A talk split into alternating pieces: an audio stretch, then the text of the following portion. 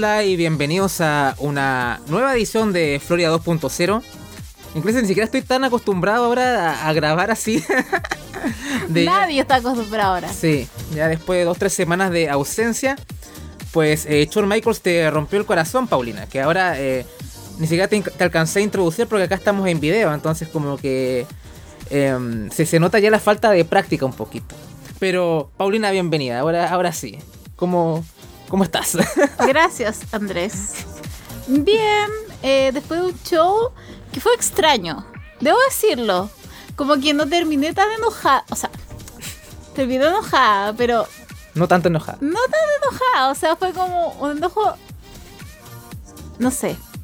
No sé, no fue tan enojo. Un enojo con esperanza. sí, ahora otro término, pero mejor eh, me censuro. Pero, no sé, fue como, ya, ok, hubo eran cosas obviamente que no me gustan. Ustedes saben que no me gustan los campeones y los campeones se mantuvieron. Pero más allá de eso, siento que no fue un mal NXT. Pero es que siempre salvan los favoritos de uno. Y por algo son los favoritos de uno. Bueno, sí. Al show que nos referimos, bueno, ya ven el título y todo eso, es, Spring Breaking, que curiosamente el primer show, no exactamente el primer show, porque el primer show que hicimos fue este, Stand and Deliver 2022. Lo que pasa es que el primer show que cumple como oficial un año. Sí, bueno, con el nombre de Florida 2.0 es, Spring Breaking del, del, año pasado, ¿no? Que fue Joe Gacy contra Braun Breaker el main event, ¿no? Que, por Dios que recuerdos. Um, Braun Breaker de nuevo, o sea, yo sé que después me voy a extender un poco más en Braun Breaker, pero uff, Dios mío, ese hombre no puede salir de esa esfera, John Michaels. Please.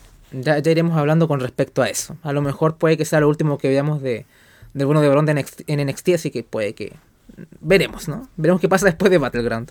Sí. Pero ah, más allá de hablar de Battleground, hablemos de, Spring Breaking, que por lo menos mis sensaciones generales no me pareció un mal show. Eh, pero uff, que fue, que fue acontecido, fue acontecido porque pasaron muchas cosas. No tanto en el sentido, en el mundo del kayfabe de NXT, sino que fue accidentado, ¿no? Entonces como que trajo bastante, bastante cola porque mucho, hubo muchas lesiones. Y mm. entonces... sí, mucho que, NXT. sí, que puede forzar ciertos cambios de planes, no solamente dentro de la marca, sino que también el draft y bueno, es, lo que vamos a comentar más adelante. Pero ¿por qué no hablamos mejor del show? Eh, en sí. Sí, en sí, que es NXT Spring Breaking 2023. Mm. Y bueno, eh, empecemos con, con, la intro, que bueno, NXT siempre es un show bastante particular, ¿no? Siempre vamos un poco a la bizarrada. Pero igual, debo ¿Ah? decir, antes de todo, que igual fue como la copia del año pasado. No me acuerdo mucho cómo fue la intro Porque fue lo mismo del año pasado. Literal, como que hicieron un copy-paste. Mm, tendría que ver la intro del año pasado, no me acuerdo mucho. Porque la de Hitwave pudo haber sido media veraniega, no sé. Bueno, no importa. Porque es como la primavera, ¿no? No es verano. Pero bueno, voy a describirlo un poco muy general porque tampoco es que valga demasiado la pena, ¿no? Se supone que la mayoría de la gente que no está en el show está como haciendo un picnic o lo que sea. Ahí está Han Walker y eh, está mm, em, Alba Fire y Ayla y todas hablando de, mm, em, de las rivalidades, ¿no? De, de, los combates que van a pasar en el show, algo que es bastante común en, en, estas intros de, de, programas especiales o los mismos pay-per-views. Es, diferente a lo que hacen en el main roster o, en otras compañías, creo, así que le da cierto, cierto toque. Hay un momento que también discuten sobre el Andre Chase contra Braun Breaker y como que nadie ha puesto un peso por, por Andre Chase y cosas así. Pero... Esa gente sabe la vida, parece. Sí, bueno, eh, solamente la gente que en verdad ama Chase University tenía cierta esperanza. Yo, yo tenía ese, ese 1% de... No, 99%, no, 99 de fe y 1% de posibilidades. Mm. Em, pero bueno, ya iríamos hablando de Andre Chase contra Braun Breaker. Y bueno, también el regreso de una grande Latch Legend. Que te hablaba en off que cómo, cómo extrañábamos cuando el programa era... Había gente mucho más horrible de la que hay actualmente, ¿no? O sea, eh, nosotros somos los de verdad, ¿no? Que estando ahí desde casi siempre. Tú más que yo, un poco más que yo, algunos meses más que yo. Pero no teníamos Lash Legends, Zion Queen. Igual los extraño, ¿no? Era, sí, yo extraño mucho a Lash Legends. O sea, sí. te doy impresión a lo que yo extraño ahora de Lash Legends simplemente por lo pésima que era. Mm. Y Zion Queen, ¿se acuerdan que hubo un minuto en que realmente era como no sé, una entidad de NXT 2.0. Ay, no sé, extraño tantas cosas de NXT 2.0 que con este programa es como que me dan más ganas de ver lo que veía en el octubre del 2021. El factor X Zion Queen, sí, eh, eran buenos momentos, ¿no? Ese como ese equilibrio entre. Habían cosas buenas, habían cosas que eran muy de mierda y había esperanza. Ese era mi NXT. Ahora está un poco más eh, refinado. ¿Para qué estamos con cosas? Para bien y para mal. Eh, pero bueno, veremos que, cómo, cómo eso toca el corazón de Paulina más adelante. Eso es lo que importa, cómo toca mi corazón. Sí, ¿no? Porque el programa como que... La, la, la vida de este programa depende de cómo, cómo, cómo tu corazón per- cómo tu corazón percibe el buqueo de Shawn Michaels. Literal, porque onda se acabó cuando ya no, no sentía nada mi corazón. Bien, vamos al show en sí, para no perder tanto tiempo. Y eh, bueno, empecemos con algo, con algo alegre, ¿no? Que es el eh, Trunk Match, el primer Trunk Match eh, en la historia de NXT al menos, o de WWE quizá también. Que es eh, Tony D'Angelo y Stax contra eh, Pretty Deadly, Kid Wilson y Elton Prince. Ahora ustedes se preguntarán qué es un trunk match y trunk significa maletero en este contexto, ¿no? El maletero de un auto. Entonces, ¿qué se trata de esto? Es que el primer equipo, o sea, el, primer equipo que logra poner a sus oponentes dentro del maletero de un auto y cerrar ese maletero, gana. Básicamente es un combate de ambulancias, un casket match. Es como una variación de Un ese tipo de combate. sí. Puede haber sido un ataúd, puede haber sido una ambulancia, pero no, es, una- es un maletero. ¿Y por qué es un maletero? La gente que no ve el programa, bueno, Véanlo, para que sepan. también, pero igual tengo, una, tengo un rol acá. No, nada de rol. Vean NXT. Punto final. sí, pero te a contextualizar un poquito, lo siento.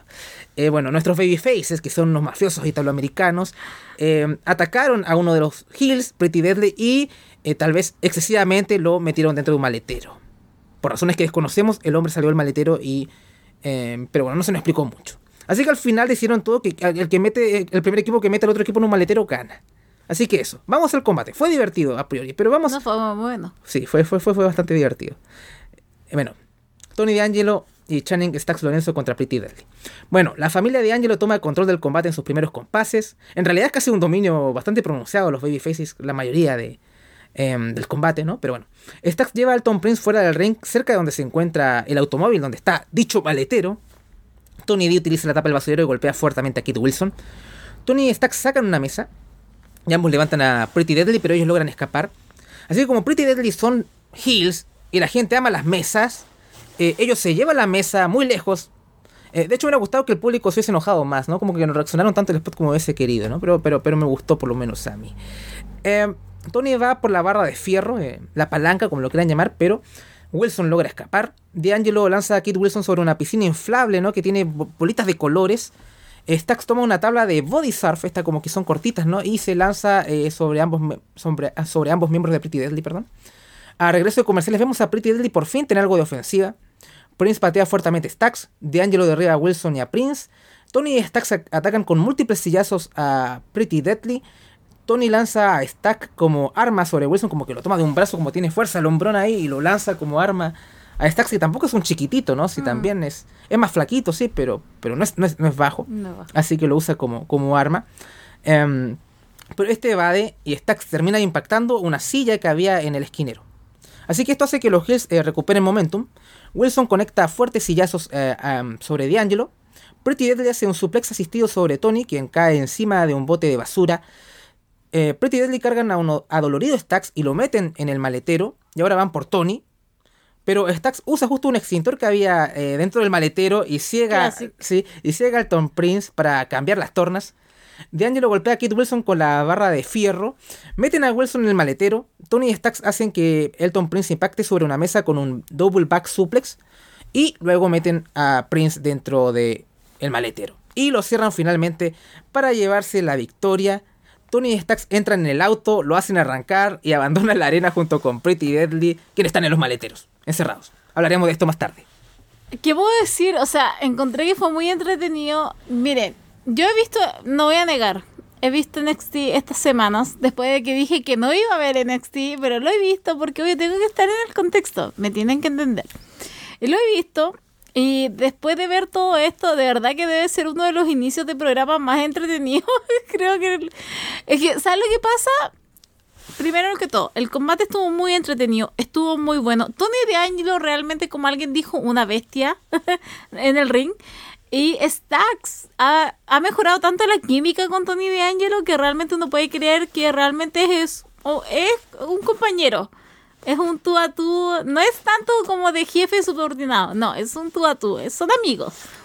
Ya, entonces dentro de todo ese contexto, trabajan muy bien. Nada que decir de Pretty Deadly que claramente dejaron la vida en el ring. O sea, ese, su, ¿cómo se llama? Su vestimenta estaba totalmente rota. Eh, lo dieron todo. Eh, entonces llega esta instancia en donde Tony D'Angelo con Stacks como que sobreponen a Pretty Deadly.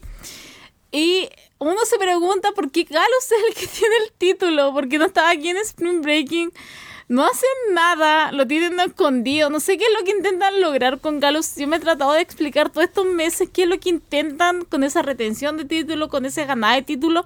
Cuando tú tienes gente como Priddle, incluso, tienes gente como Tony y esta que pueden lograr muchas más cosas. Ese día yo me acuerdo también del día martes, mucha gente hablaba de Tony de Angelo, a lo mejor por las razones equivocadas.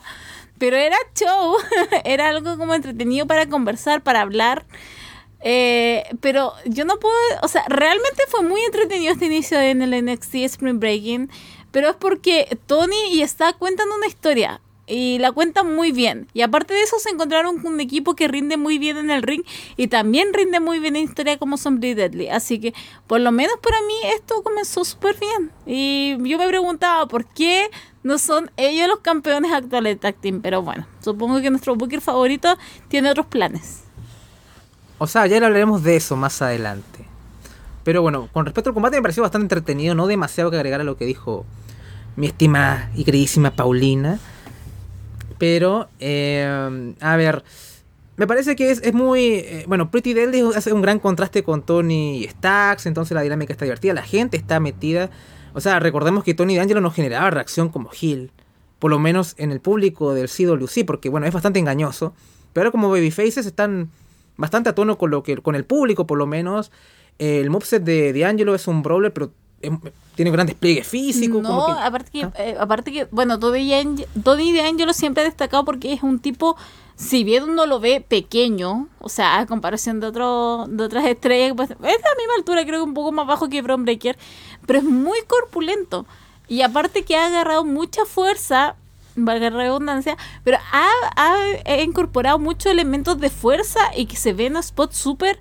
Eh, que si tú lo ves dándole a un oponente algún golpe, como que lo destruyera. Porque Tony D'Angelo tiene una masa muscular y todo lo que conlleva y todo ese moveset, como tú, dijiste, como tú dijiste, como que lleva y literal es como que destruyera al oponente. Entonces todo eso ha sido como muy trabajado, pero otra por ejemplo, yo lo veía cuando recién llegó, en, el año en el año 2021, cuando recién empezó lo de NXT 2.0, y claro, uno veía a Tony Angelo, era mucho más delgado, él ha pasado igual por varias fracturas, ha pasado por varias lesiones, y desde, desde, eso se ha ido, ha ido evolucionando y ha ido creciendo ese cuerpo. Y ha llegado a este momento en donde realmente se ve un tipo grande, se ve un tipo muscular, entonces realmente como que si él te pega duro, realmente tú puedes creer que realmente te pegó duro. Y es lo que pasó en muchas instancias con este combate de con. Sí, por lo menos eh, fue un, combate bastante divertido, muy buen opener. Así que siempre dando la nota alta a Tony, la vez pasada con Dayak también, también fue bastante divertido en, ¿cómo se llama este combate? Que era se me olvidó el nombre, Jailhouse Street Fight o lo que sea, ¿no? Así que bien, Tony se encarga, hace su trabajo. Ya hablaremos de él más adelante. Un grande. Pero bueno, continuemos con lo siguiente. Bien, Aquí estoy. Tenemos una promo con, con, Tiffany Stratton, que calienta un poco las cosas de cara al main event, correcto, pero nada muy reseñable. Creo que a pesar de que es la mejorcita de las tres en el micrófono, eh, creo que las otras dos tenían un, poquito más de jugo sus, segmentos. Em, pero bueno, ahora hablemos de algo que sí tiene jugo, que es Andre Chase, que está en las mm. instalaciones de Chase University, que debe estar muy cerca de, del Performance Center, porque en verdad estar ahí. Mm. Puede que sea parte del Performance Center, puede que sea Chase Hay que explicar, tienen que explicarnos eso de la universidad. Pero bueno, vemos a Andre Chase está bastante serio. Porque claro, tiene que luchar con Bron Breaker. Y no con el Bron Breaker bonachón, sino con el Bron Breaker malote, ¿no? Que ya, ya hizo el turno el hombre. Eh, así que bueno, en esto aparece Duke Hudson. Con su trofeo de MVP que le fue otorgado por su destacada participación en su combate ante Schism en Stand and Deliver. Así que Duke, lleno de confianza, dice, bueno, ¿qué pasa? Y Chase dice que ahí está perdido un poco en sus pensamientos. Hudson, eh, Hudson, le dice que su combate con Breaker es ahora, es tiempo para la acción. Duke dice que Bron es un animal, es una bola de demolición, como el tema de Miley. pero eh, tú eres Andrés Chase, eres la esperanza de miles de estudiantes, incluso de yo, de mí, el MVP de yo. bueno, perdón por la gramática. Eh, levántate por ti, por tus estudiantes, por la institución. Y esto es como que envalentona a, a Andrés Chase y dice, bueno, que le va a dar una pateada en el culo a Breaker. Spoiler, no lo hace. Ya iremos hablando de eso. Eh, ¿algún, ¿Algún comentario de esto? Ninguno. no, de verdad que no. ¿Realmente está dolida? no, no, de verdad que... Es que no... no bueno, acá tenemos a Chase Yu en el corazón. Eh, tenemos también ahí se nos muestran unos tweets ahí de Dayak y Dragunov que ya tienen cierto. Han tenido cierto roce estas últimas semanas. Varios roces. Sí, varios roces. Y Dayak le advierte a Dragunov. ¿Sabes qué, viejo? Mejor no te aparezca la próxima semana, que sería esta semana, ¿no? No te va a ir bien. Pero Dragunov es, es durito de cabeza. Y el hombre que le gusta el dolor. ¿ah? Es bruto. Y es bruto. Es bruto. Un poco más, un bruto sofisticado, pero es bruto. Y el hombre ama el dolor, ¿no? Que pain makes me feel alive y cosas así. Así es como que habla uno. lo hace, el dolor lo, lo, hace, lo hace vibrar. Así que, ¿qué le vamos a decir? Es un masoquista. Así que no, no creo que vaya bien eso. Ya iremos hablando de eso más adelante. Bien, Bron Breaker.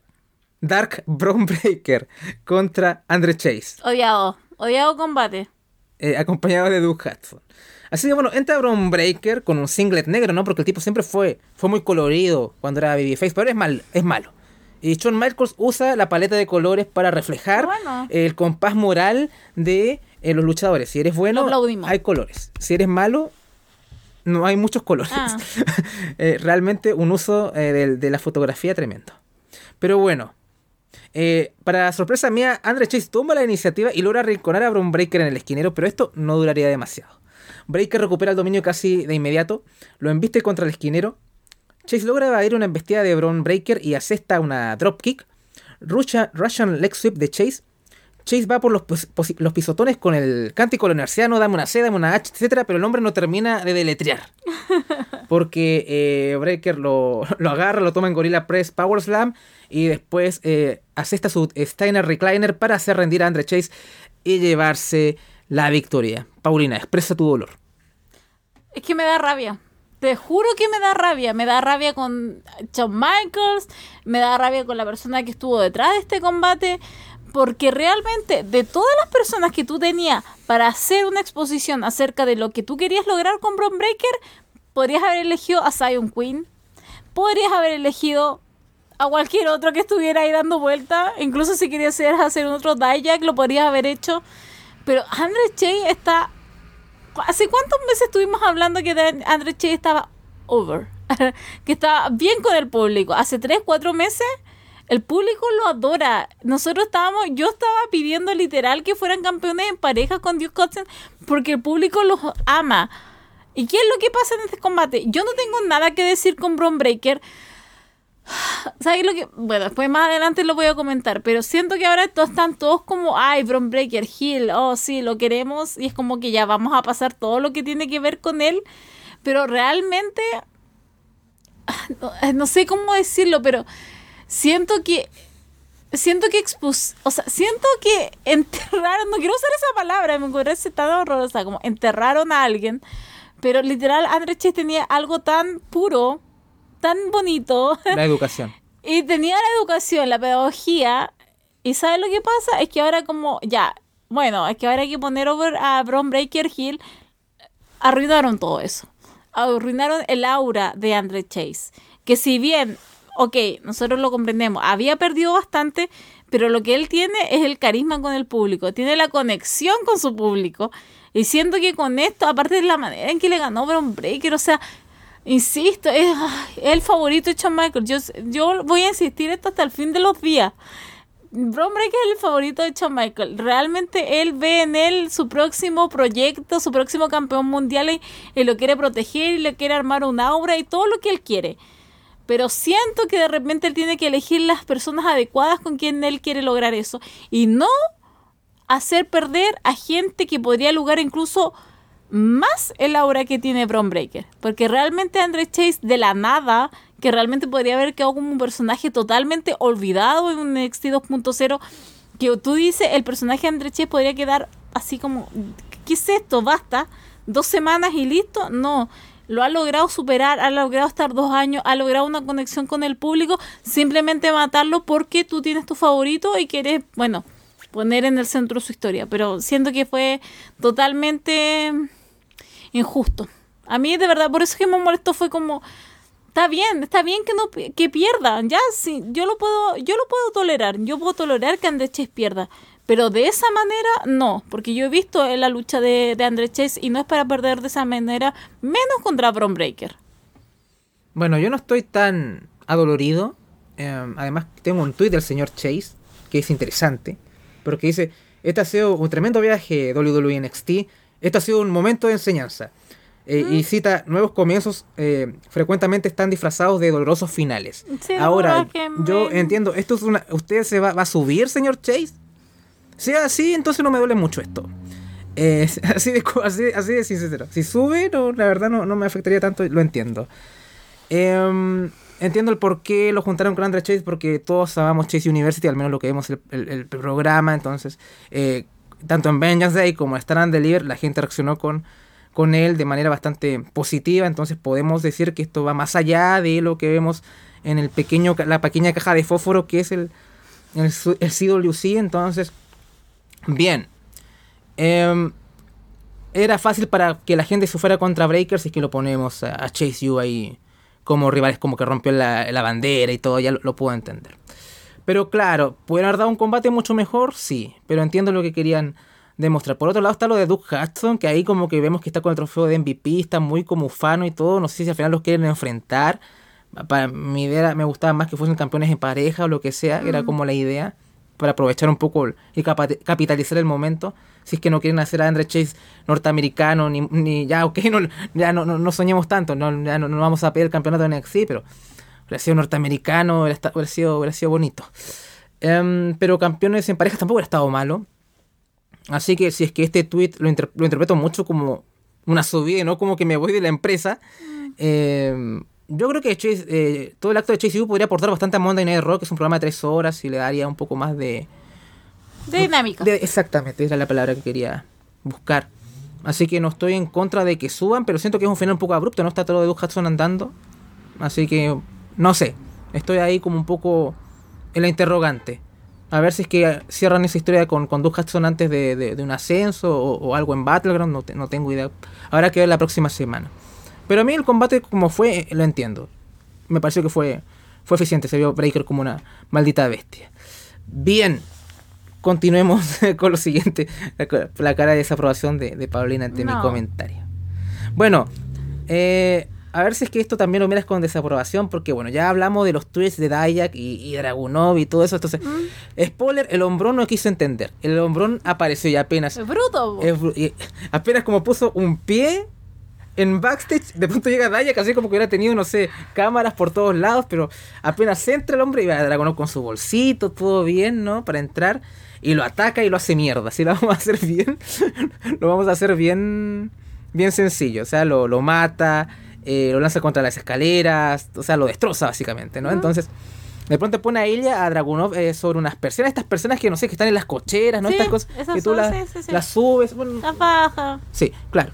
Para cerrar tu garage. Exactamente. Entonces el hombrón de Dayak baja las persianas y, y- y las aprieta contra el pecho de... No, pero es que primero fue una lucha. Ya. Porque la intenta bajar y Dijak, yo no me había dado cuenta, pero lo, lo frena con su pierna. Ya. Después parece que ya como que le pega, lo baja otra vez y Dijak de nuevo lo intenta proteger pero con sus brazos. Mm. Y ya después la tercera ya no pudo más y pa, con todo. Pero fue una lucha, no fue tan fácil.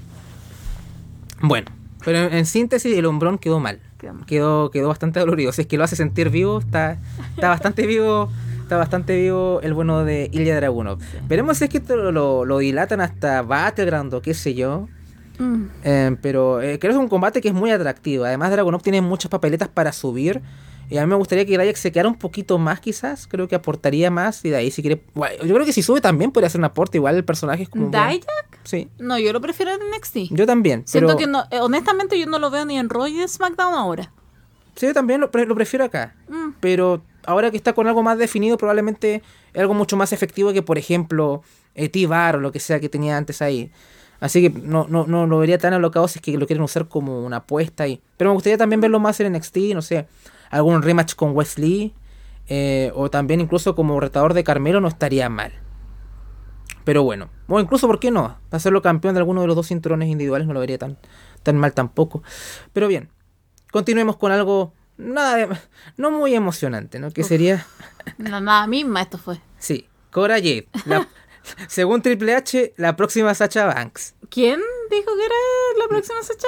Reporte dijeron eso, que veían a Cora Jade como la próxima Sacha Banks. Ah, no, ese está pero perdidísimo. No sé, en si, si, si, en verdad Triple H pensaba eso, eh, no sé, en esa nariz no solamente le mete oxígeno, ¿no? O sea, como que eh, no sé, realmente como es el meme, eh, con la percepción de la realidad totalmente alterada. la gente que piensa... Mira, a mí me gusta Cobra como personaje, bueno, tiene la, apariencia y todo eso, está bien, ¿no? Pero para decir, esto es la próxima Sacha Banks en términos de, de habilidad de wrestling, muy lejos muy lejos, muy lejos. Eh, así que no sé con qué se referirán a eso, pero bueno. Aún es muy joven, tiene 21, 22 años, así que bueno, puede Bueno, pero Sacha a los 21, 22 ya está detonada. Es un poco, sí. O sea, ya como a los 23, 24 ya estaba en NXT el Takeover Brooklyn con Bailey, ya tenía como... Sí. Claro, por eso, o sea, la, eh, sí. Creo que estamos guardando mucho las distancias. Sí, no, no, no. No, Triple H. Yo aquí ni, ni, yo te defiendo, Triple H. ¿Cuándo los has defendido? Bien. Eh, Cora Jade contra Laira Valkyria. Em, a ver. Aquí tengo la descripción que antes que la, que la, que la pierda. Sí. Laira toma control del combate en sus primeros compases. Crossbody de Laira. A regreso comerciales vemos a Cora dominando a Valkyria. Cora hace esto un rodillazo en el rostro de Laira, pero kick out en dos. Valkyria conecta una serie de golpes eh, seguido por un Other Light Suplex. Eh, Laira logra sacar a Cora del ring. Valkyria hace una dropkick por debajo de la tercera cuerda. Valkyria eh, sube a la tercera cuerda y conecta una missile dropkick. Small package de Cora, pero cuenta en dos. Cora va por su DDT, pero Laira lo bloquea. Entonces Cora va por su palo de Kendo, pero el referee intenta quitárselo y entre toda la confusión, como que Cora logra conectar al final su DDT y se lleva la victoria. O sea, como que no fue nada esto. Eh, no fue nada. Así como que, en verdad, como que el final fue bastante plano. A mí me gusta la ira Valkyria, al menos como wrestler, como personaje, como que no es, no es, nada. Em, y Cora es totalmente lo contrario, como por lo menos tiene su apariencia, tiene, tiene su, su, cosa, pero como en el ring no me, no, me genera demasiado. Entonces, bueno.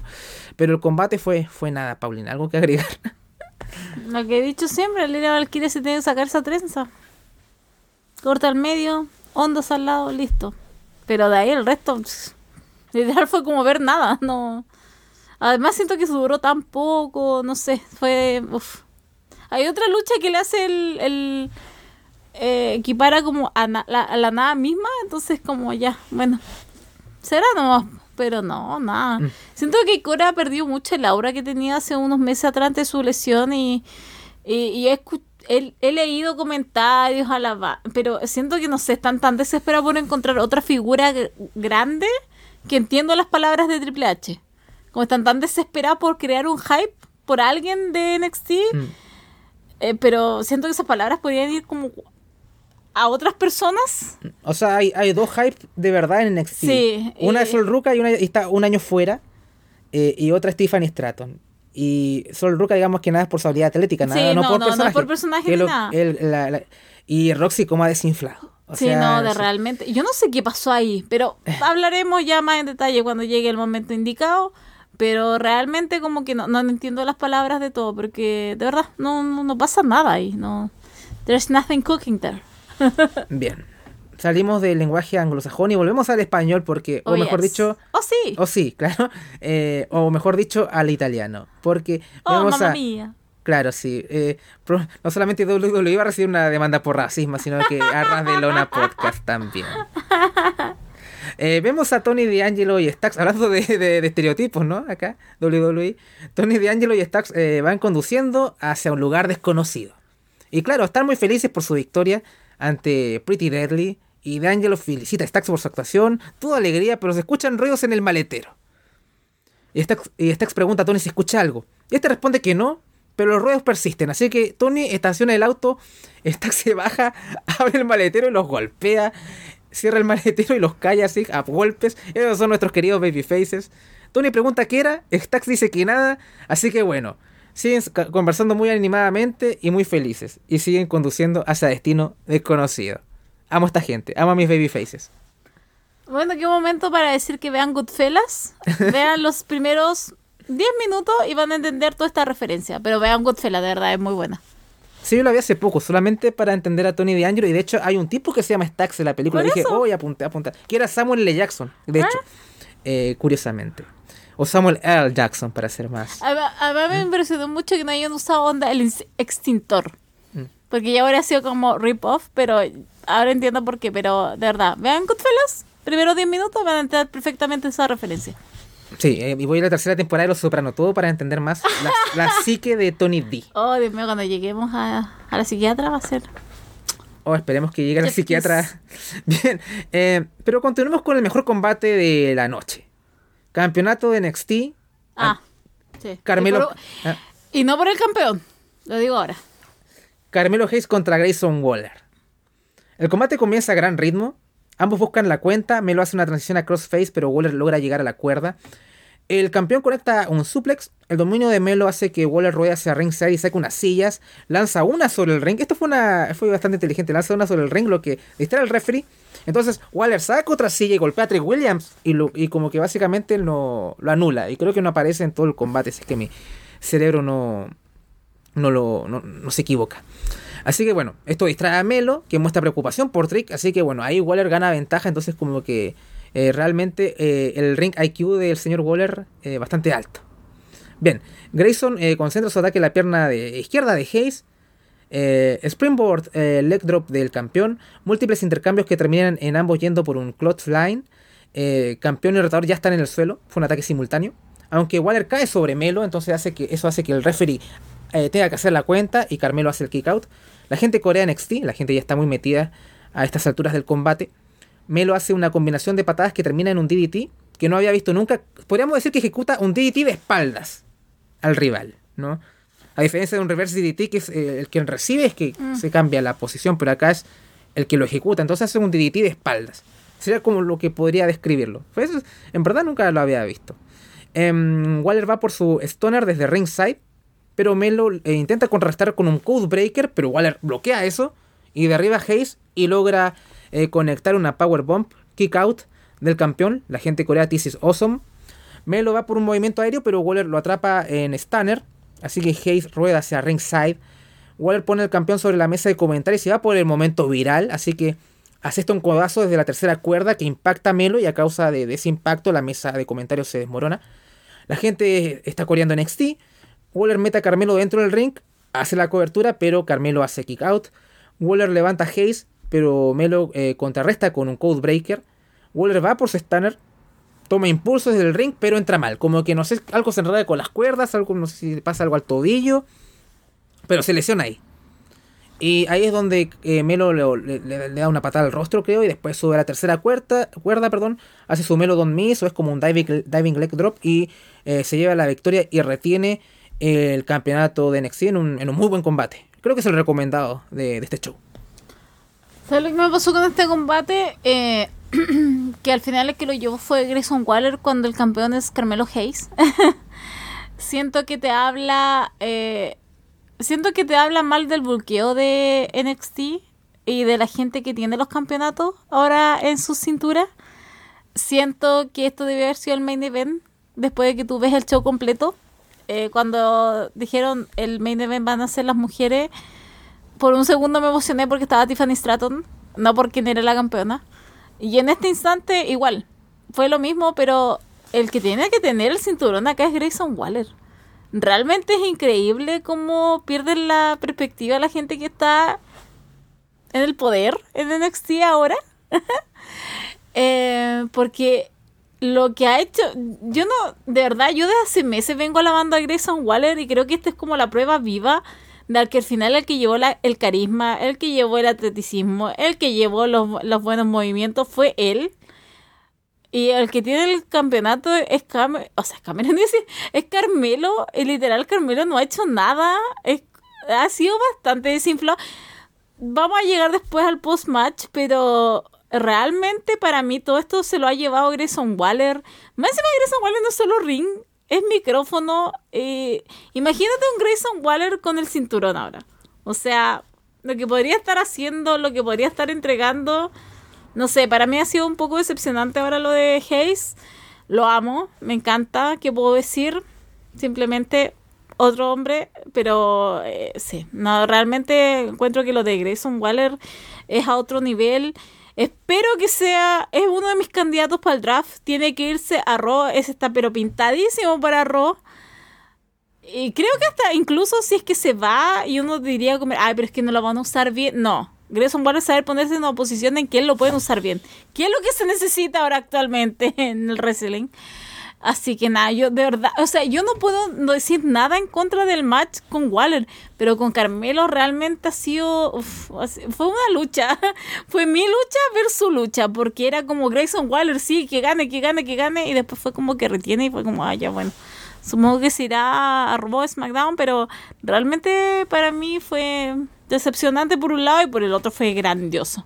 Pero bueno, es increíble de repente lo que uno puede ver pero lo que otros no ven y, a lo mejor por eso NXT le va como le va.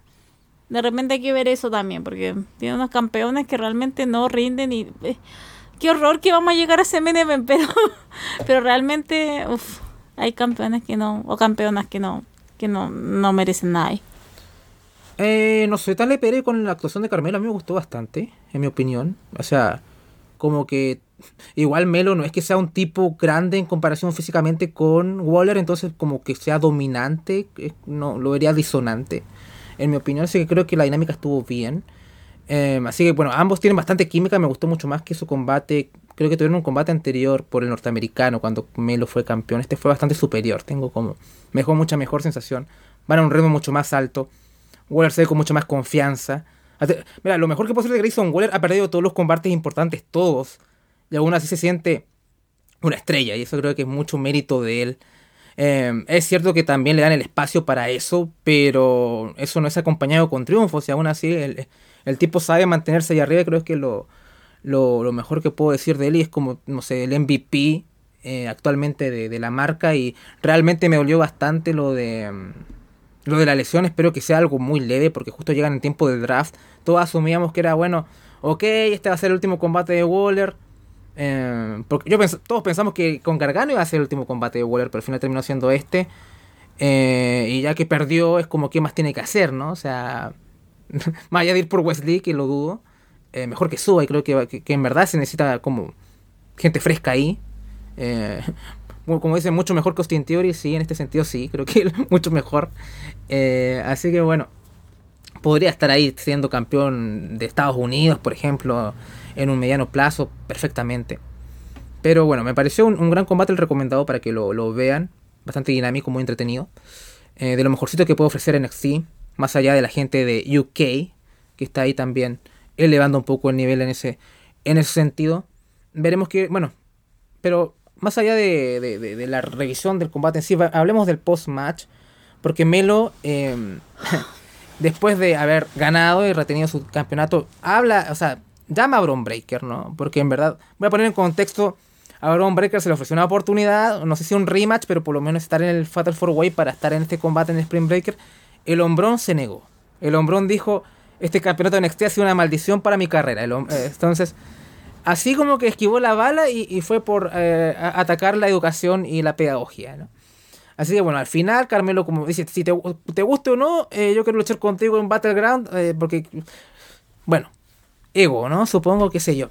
Así que suena el tema de Bron Breaker, está Trick y Melo esperando a Bron que, que se enfrente, pero en verdad Breaker ataca por detrás, como que Williams lo alcanza a ver y como que, como que empuja a Melo para que él recibir esa demoledora Spear pero bueno, Bron Breaker no se. Bueno, un pequeño obstáculo en el camino. Lo levanta, levanta este. Se, se, come la Spear. Creo que después. Eh, voy a leer acá eh, la descripción para que no, no, me enrede demasiado. Eh, claro, aquí está. levanta. levanta a, en Power en Gorilla Press Power Slam a Carmelo. le da la Spear a Trick. Levanta en Gorilla Press Power Slam a, Melo. Y después le da un Steiner Recliner a Trick y después, no solamente con eso, porque ya Melo rueda hacia ringside, como que ya tuve suficiente. Pero no, amigo, no, no, no has tenido suficiente aún. Entonces llega Braun Breaker, hace una espira en carrera y básicamente parte a, Melo y también destroza parte del escenario porque hay como una plancha de madera por ahí que, destroza con, con, todo.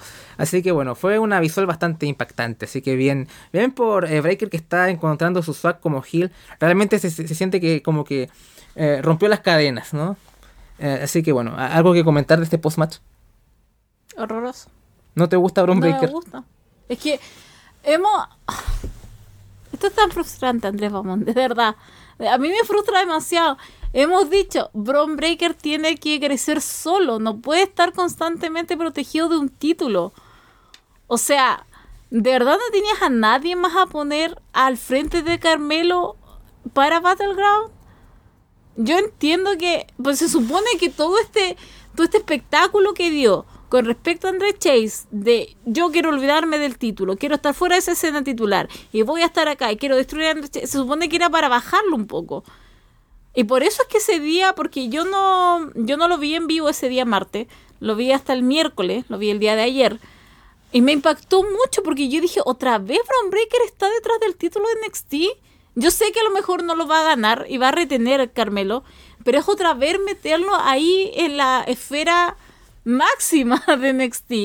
Cuando claramente Bron Breaker en cuanto dos, tres semanas nos va a mejorar lo que tiene que mejorar. Yo sé que todos le están alabando todo el tema Gil y oh, esto ahora lo está haciendo increíble porque lo único que está haciendo es como destruir a sus oponentes. Está bien, pero eso solamente te va a llevar hasta cierto punto. Y siento que Bron Breaker tiene mucho más que dar. El hombre tiene matices. no, es solo, no es solo blanco y negro. El hombre tiene matices. Entonces me molesta mucho toda esta situación que está pasando actualmente con Carmelo. Otra vez enfrentarlo. Honestamente, yo lo dije hace dos semanas. Yo dije, lo más probable es que Bron Breaker vuelva a ganar el título de NXT. Y cuando dije eso, pasó lo de Andre Che y yo dije, gracias, qué bueno que Shawn Michaels por lo menos vio que Bron Breaker necesita ayuda en, otro, en otros aspectos. Bron Breaker está bien, eh, fue campeón, pero tiene muchos, eh, tiene muchas debilidades, o sea, tiene mucha deficiencia el hombre. Eh, y, y, simplemente un, un personaje Gil no lo va a mejorar. ¿Y qué pasa la semana siguiente? Literal, nuevamente lo pone en la órbita del título NXT y más encima lo pone matando al campeón. Porque lo, a través, primero que todo hizo rendir al compañero del campeón, al que lo ha acompañado todo este tiempo a Trick Williams. Y después de eso, hace atravesar a Carmelo Hayes y lo deja, y más encima el que queda de pie. Y es como, ay, Michael, no te puedes aguantar si ya sabemos que Bron Breaker es tu favorito. Pero puedes calmarte un minuto y onda y simplemente dejarlo crecer solo sin nada que lo rodee ya que sea matando a todos los que tú quieras, todos los jovers que tú quieras, todos los que tú quieras que están por debajo de Bron Breaker, pero hazlo crecer. Nada más te pido que eso. Pero no, ahora nuevamente lo ponen, lo más probable es que se enfrente por el título en NXT. Y yo lo dije hace una, una semana atrás, de verdad que no me impactaría que otra vez ganara Bron Breaker ese campeonato.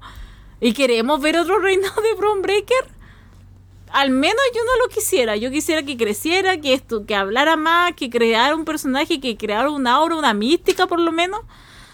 Pero realmente a mí como que fue como, oh, Dios mío, creí que habíamos superado esto y no, no lo hemos superado. No hemos superado las ganas de ver a Prom Breaker, parece con el campeonato de NXT en su hombro. No sé, no, no sería tan la peor quiero ver cómo qué pasa en Battleground. Porque puede subir también, entonces como que ya tiene el combate con Melo Battleground es el mismo día que Double or Nothing. Hay que ir a lo grande. Eh, nos va a poner a Bron Breaker en algo más, más abajito. Tienes que tratar de, de capturar lo más, lo más posible. Así que lo puedo entender de esa perspectiva. Em, no sé, siento que es como. Puedes tener razón, pero yo esperaría ver a Battleground para como ser tan, tan lapidario. No, no, primero esperemos que la leche se derrame antes de llorar por ella, ¿no? O sea. Ya, bueno, ya. Esperemos ese día entonces. olviden todo lo que acabo de decir y esperemos ese día. Pero bueno, eh, veremos qué pasa. Por lo menos así yo, yo, yo, yo, yo, yo quedo. Si no, creo que para, si hubiera hecho el turno, hubiera hecho el turno eh, siendo campeón, ¿no? Eh, ¿Para qué quitárselo para después? No sé. Bueno, no, es la, no, no, sería la primera y última vez que Shawn Michaels hace cosas sin sentido también. Sí, realmente puede pasar lo que estás diciendo, pero aún no pasa. Veremos que por lo menos yo prefiero no, no matar todavía algo que todavía no ha muerto.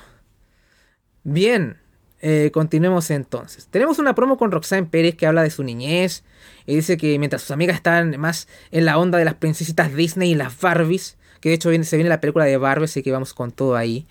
Pero ella nunca estuvo muy metida en eso. No fue hasta que vio WWE por primera vez y quedó impresionada. Vio a Bailey, a AJ Lee, a Lita, las velas, y dijo que eso es lo que quería hacer. Nos muestran fotos de su niñez, ahí siendo fan, yendo a los shows. Dice que ahora tiene la oportunidad de recuperar su campeonato y no solo lo hará por ella, sino también por las demás niñas que, que son como ella, valga la redundancia. ¿Algo que agregar o, o continuamos? No, nada que agregar, esperemos a que pase todo. Bien. Uf.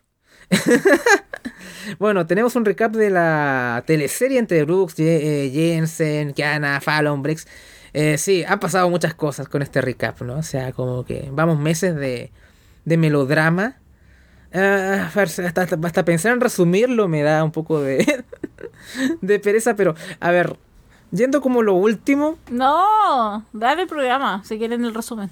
Bueno, pero yo prefiero ilustrar a la gente, ¿no? O sea, como que. Sobre todo porque casi nadie ve la. Entonces no va a entender nada, ¿no? Pero al final, eh, digamos que.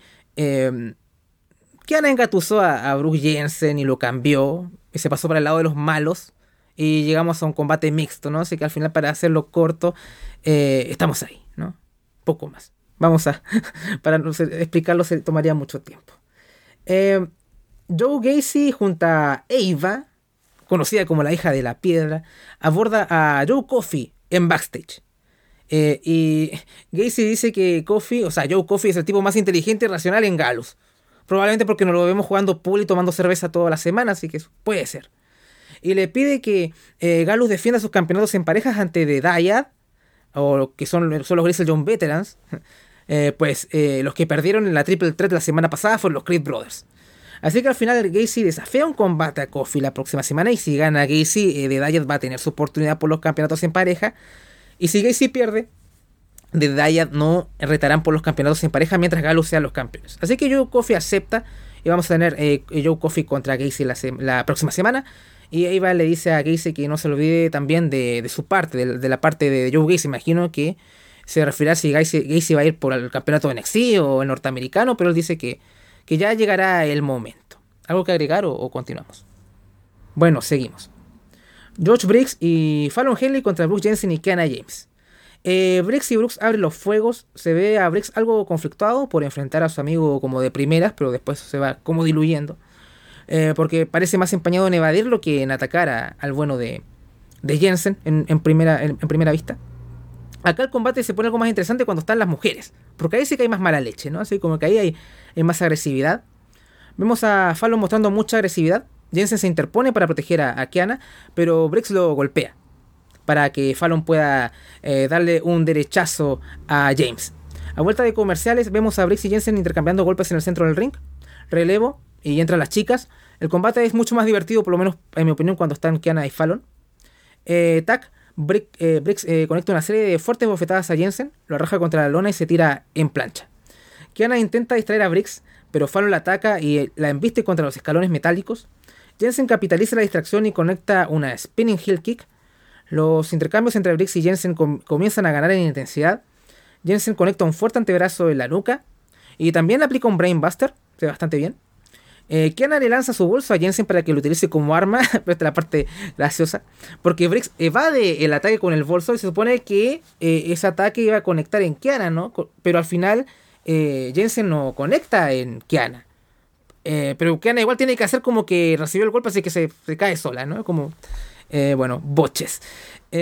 así que Kiana se enoja con Jensen y Briggs aprovecha esa distracción y le asiste un poderosísimo Lariat para llevarse la victoria. Brooke Jensen trata de, trata de consolar a Kiana, ¿no? Que a pesar de la derrota, por lo menos nos tenemos el uno a otro, no estamos juntos. Pero Kiana James, muy frustrada, intenta golpear a Jensen, darle una, le, trata de dar una bofetada, pero Jensen la, toma del brazo y alcanza a detener el golpe. Y Jensen le dice, pensé que me amabas. Y Kiana le responde, nunca te amé. Y la gente reacciona con un, oh. Y bueno, ahí vemos cómo le rompen el corazón al pobre de, de, Brooke Jensen. Así que al final llega Briggs y lo consuela, ¿no? Le, pone un poco el, hombro para que, para que llore, comillas. Así que bueno, ahí queda el combate. Paulina. A mí me gustó harto, encontré muy entretenido. Lo de Jensen me mató un poco que haya como terminado todo eh, rápido, porque supone que la semana pasada simplemente habíamos visto a Jensen cambiado. Pero nada, o sea, fue como eso me gustó bastante, estaba como bien involucrada y bueno, lástima que se terminó tan pronto todo esto. Hubiera querido más de un Jensen más, más aliado con, con Kiana James. Siento que lo mataron muy rápido. Y realmente a Jensen me hubiera gustado más verlo Gil durante este tiempo. Creo que es muy entretenido. eh, pero nada, creo que por lo menos en esa situación y todo eh, estuvo como entretenido. Sí, se había, se había vuelto divertida la teleserie cuando Jensen como que se fue al lado de Kiana ya totalmente. Y se hizo Gil y empezó a usar como camisa de Latin Lover, ¿no? Con la camisa abierta y se cambió el peinado. Y estaba, estaba graciosete. Lástima que como que lo, terminaron. Y además, ¿quién es Sebastián, no? Que era el tipo con la que Kiana le engañaba a Jensen. Quedó ahí, eso ahí. Va a ser otro luchador. Eh, no sé. Que, ahí se verá. Si es que van a jugar, seguir jugando con eso o, o, ya esto se terminó de una vez por todas. Pero parece que ya por lo menos Brooks, eh, eh, y, Brooks Jensen y Briggs ya están de nuevo como amiguitos. Continuemos con lo siguiente. Mackenzie Mitchell entrevista al bueno de Dragon Lee que le pregunta por el debut de Noam Dar, que quien debutó acá en NXT trajo consigo la Heritage Cup, la NXT UK, ese programa que todos veíamos y no nos perdíamos nunca. Eh, Dragon Lee dice que, que, está bastante interesado, pero no tanto en Noam Dar, sino que la Heritage Cup, ¿no? Así que le dice a Dar que tarde o temprano sus caminos se terminarán cruzando. Así que por ahí tenemos un, un feudo en ciernes. Y bueno, y aquí hay una, una transición a una promo de nuestro queridísimo Scripts. que eh, se dirige hacia Action. Eh, típica promo de scripts con la voz alterada y palabras muy eh, enrevesadas. pero al menos al final de la promo lo dice con su voz normal y dice que la próxima semana veremos quién de los dos cree más en sí mismo. Sinceramente, Scripps. Así que va a haber acción contra Scripps la próxima semana. Esperemos que el bueno de Action lo despache rapidito. ¿Algo que agregar o continúo? También tenemos una promo ahí con Indy Harwell, quien está mirándose al espejo y reflexiona sobre todo toda la adversidad y el trabajo que tuvo que hacer para llegar a ser campeona. Se convence a sí misma de que no va a perder el título esta noche, ¿no? También como que habla de, bueno, que mucho de la historia de Indy Harwell como campeona es bastante ridículo, o sea, como que todos sus oponentes dicen que es una campeona muy fácil de vencer. Así que imagínense, o sea, que no se lo merece y todo, porque es verdad. Entonces, eh, no entiendo mucho el enfoque del bueno de Shawn Michaels, así que bien. Ahí tenemos. Aunque no me desagradó la promo ¿eh? como que al menos fue como Indy tratando de buscar esa confianza, ¿no? Y no estuvo mal por lo menos. Bueno, vemos un registro de la cuenta de Twitter del NXT Anonymous y se ve que alguien ataca a Sol Ruka. Y después nos enteramos por, redes sociales que eh, se rompió el ligamento cruzado anterior de una de sus rodillas. O sea, eso es un año fuera. Si esto se confirma. Entonces me, quiero detener aquí más allá de quién atacó a Sol Ruka, que ya pasó lo mismo, quién atacó a Nikita Lyons y todavía eso no se ha desarrollado, pero Nikita creo que le pasó lo mismo. Después leí que al final la streamer, eh, también la eh, eh, Stevie Turner también parece que tiene lo mismo. O sea, ¿qué, ¿qué, está pasando en el Performance Center o el régimen de entrenamiento? Porque se supone que el Performance Center es para evitar este tipo de cosas. ¿Qué pasa con la edición femenina que está totalmente diezmada, ¿no? Entonces, eh, es para, para, preocuparse o para considerarlo, porque ya, ok, hay algunas chicas que tal vez no, son, no han tenido mucha presencia en el programa y no duelan tanto de cara a nosotros los fans, que no, ya, ok, está bien, la hija Satino Marela se lesionó, bueno, no me importa mucho, pero ya el Ruka sí que, sí que como que le dolió a mucha gente. A mí me gusta, pero tampoco tiene un personaje definido, así que tampoco es que, oh Dios, voy a extrañar a Sol Ruka, ¿no? O sea, por lo menos eh, eh, es una chica con mucho potencial, pero en contraste de Stratos no tiene esa como personalidad o, personaje ahí que pueda llevar. Todavía no, no ha llegado a eso. Pero, pero, pero ¿qué te, ¿qué te pasa con esta situación que está pasando en NXT con las lesiones? No sé, ya como que vi la lista y fue como, ah, ya bueno, supongo. pero no sé qué está pasando con las mujeres, supongo que será algo del régimen de entrenamiento, pero más allá de eso, como que no sé, se lesionaron nomás, porque más vaya a ser. no sé qué será más allá. Pero bueno, poco más que decir, Sol Ruco un año fuera, eh, y hablando de prospectos, em, hay un debut que es eh, Femi, que es un tipo que lo averigüé, era un tipo que hace lanzamiento de bala, así que tiene bastante fuerza. Y lucha contra Oro Mensa, que le habían dado un personaje de festero y después nunca apareció más. así que bueno, es el debut de Oba Femi en NXT y es parte de este programa de NIL, el Next in Line, donde reclutan jóvenes exitosos en otras disciplinas deportivas y los entrenan para ser luchadores, ¿no? O sea, y como que la cara más visible de este programa es Gabriel Stevenson, medallista de oro, pero es ha sido un fracaso todo esto. Eh, pero bueno, tenemos este tipo que es eh, Obafemi. Y no voy a eh, centrarme tanto en descripción. Gana Obafemi a Oro Mensa con una Power Bomb. Pero me gustó lo que vi. ¿ah? Es un tipo que básicamente fue un combate estructurado para que haga sus spots de fuerza y se vieron bien. El tipo también tiene un buen tamaño y se supone que es como típico prospecto que le gustaría a WWE. Así que al menos hay materia prima y con qué trabajar, imagino. Para eso está en NXT. No sé qué, qué, qué, qué te pareció. Nada, ¿No, me lo salté. ¿No viste el combate? No. Bien. No me interesó. bueno, Fue Eh. como el. Siento que se fue el bathroom break. bien. Mientras Paulina estaba en el baño, eh, eso fue el combate de Oro, Oro Mensa y Obafemi. Bien, pero sí, eh, después del combate vimos a Gigi Doll en la mesa de comentarios. No sé si en ese momento estabas en el baño, ¿no? I don't care. Ya. Y Tampoco. tampoco le importa mucho Paulina. Y reta a JC llena un combate la próxima semana.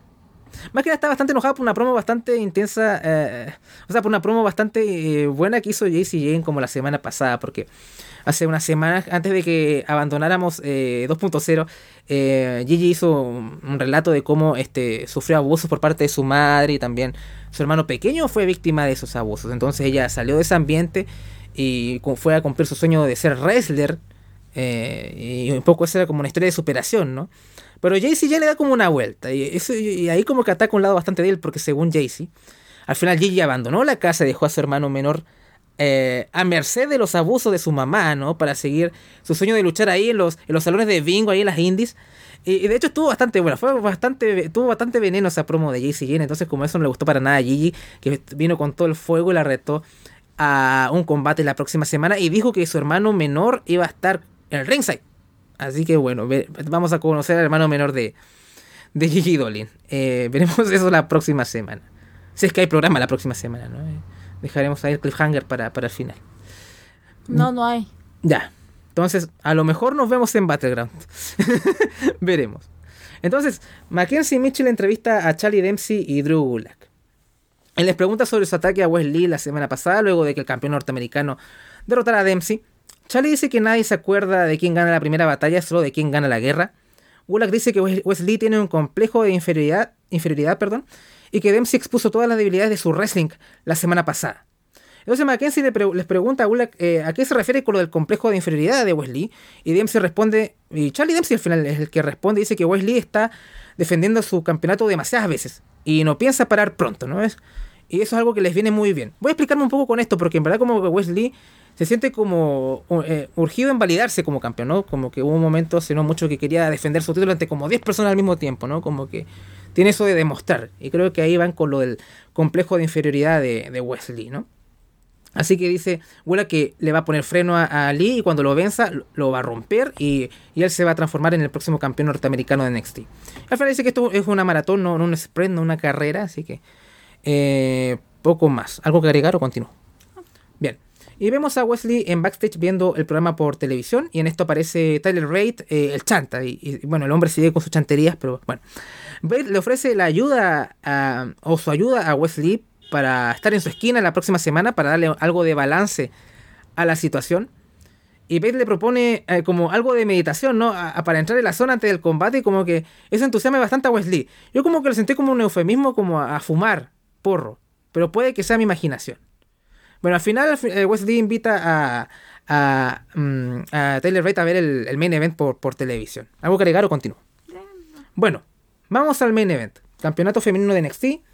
Indy Hartwell contra Tiffany Stratton contra Roxanne Pérez. Y mira, había pensaba en, hacer una descripción de todo esto.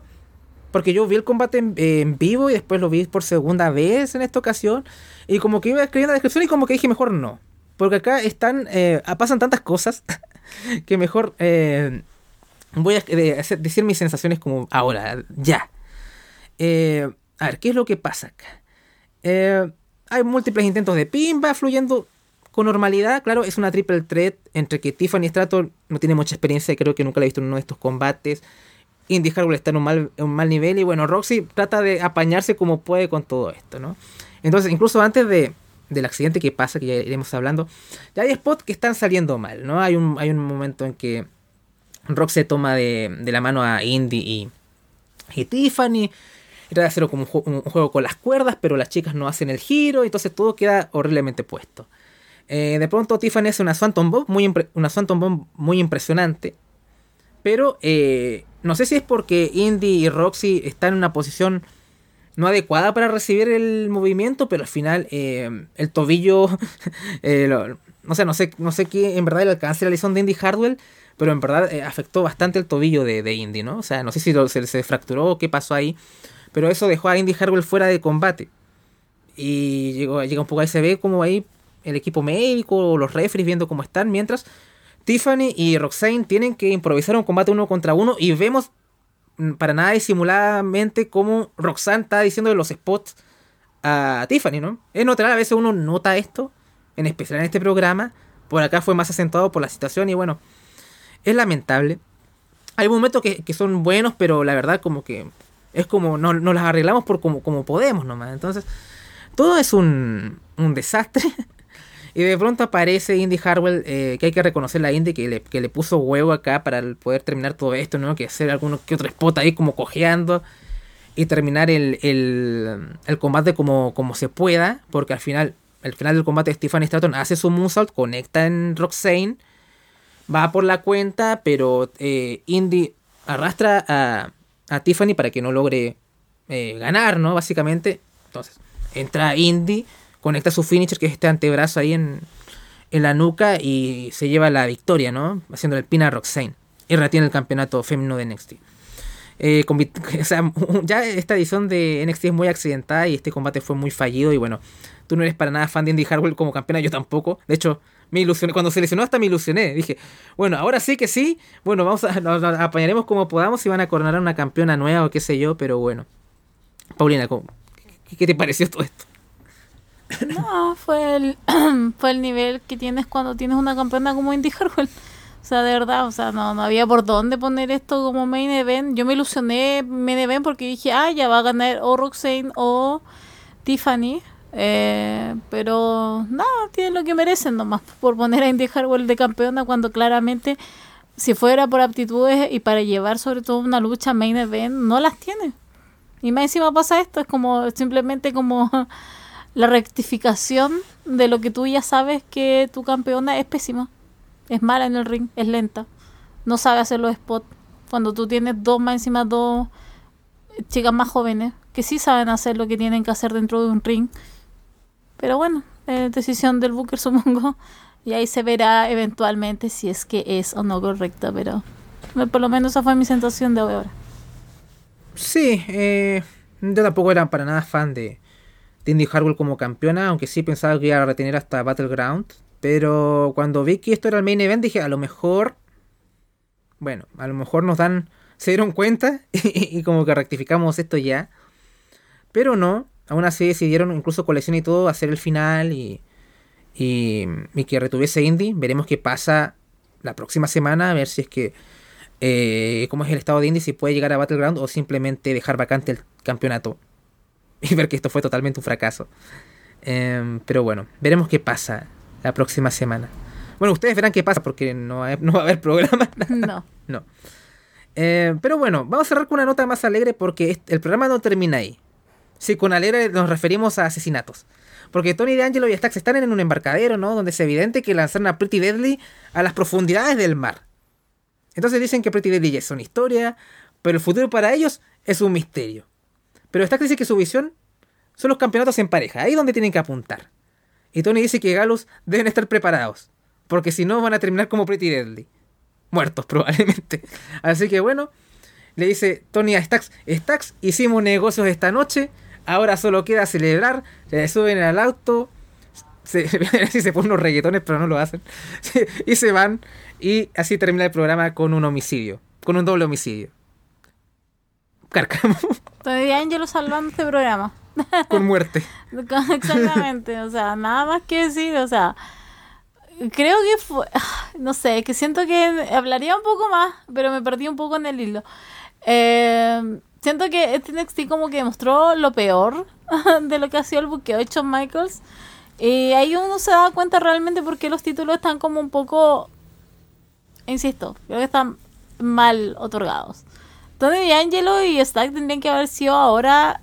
Imagínate esto con su campeonato, haciendo todo esto, hubiera sido muy entretenido. Ah, espero que le den algo eventualmente, porque siento que se lo merecen por todas partes, aunque sea Tony D'Angelo solo. Pero realmente espero que esto después rinda y siga andando, porque de realmente yo disfruto mucho el acto de Tony D'Angelo y ahora con Stack como se llevan tan bien, encuentro que han sido lo mejor. Y fueron lo mejor de esta noche, entonces, nada, encuentro igual bueno que ellos hayan sido como la cereza del pastel después de ese main event tan horrible que fue, pero nada, vamos a ver qué es lo que pasa eventualmente. Sí, a, mí también me encantó el final, aunque puede conflictar un poco que los babyfaces sean unos homicidas. Pero bueno, eso se puede ir subsanando con el pasar del tiempo. Uno siempre quiere apoyar al antihéroe. El antihéroe que. Sí.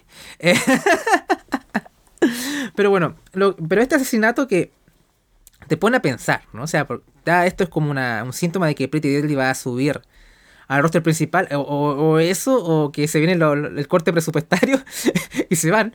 Pero eh, algo escuché que habían este podrían cambiar de nombre, decían. Porque igual es extraño que, ok, está, bien, perdiste, ¿no? Pero tenían por qué haberte matado literalmente en pantalla. Igual sigue siendo WWE, ¿no? O sea, es como raro, bueno, mataron a Pretty Deadly, pero suben como Pretty Deadly. Ya es, es, USA Network igual, o sea, NXT está en USA Network, no es que esté en la. En Peacock solamente, en WWE Network, es como. Es raro. Así que puede que eh, suban, pero no exactamente como Pretty Deadly, con otro nombre o con ciertas variaciones. No lo sabemos. Esperemos que no, ojalá suban como Pretty Deadly y, ya. Eh, porque para qué eh, arreglar lo que ya está bien, ¿no? Eh, a todo esto odio la idea que dicen que quieren juntar a Pretty Deadly con Seth Rollins. A lo mejor tú tienes una opinión diferente, pero... O sea, está bien, se visten extravagantemente, pero no porque me viste extravagante es que hagamos equipo, ¿no? O sea, como que la vibra de Seth Rollins con la de Pretty Deadly es bastante diferente, ¿no? Es como que... Eh, no, no, o sea, podría funcionar si ajustan algunas cosas, pero así como, como están los dos, como que no, no me pega mucho, es raro. Pero bueno, a lo mejor lo hacen. No sé si tú tienes alguna opinión sobre eso, no. Entonces, bueno, más allá del homicidio, con esto, con un homicidio mejor, termina esta edición de Florida 2.0. Así que, bueno, Paulina, palabras al cierre de esta jornada decepcionante de NXT para ti. Eh, nada, muchas gracias a la gente que nos escuchó nuevamente ahora que estamos en, abierto. YouTube. Todo en abierto en YouTube, así que nada, espero que hayan disfrutado. Ojalá vean el programa, más que la revisión. eh, nada, esperemos que ahí nos veremos eventualmente, no sé si para Battleground o no. Mm. No sé si tendré ganas para ver en, en Battleground, porque honestamente como que nada. Ah, pero por ahora, gracias por escucharnos. Bueno, habrá que esperar si es que habrá revisión de Battleground o no. Eh, así que bueno, de parte de Paulina, qué deprimente final, de parte de Paulina Cárcamo y Andrés Bamonte nos despedimos y esperamos verlos pronto.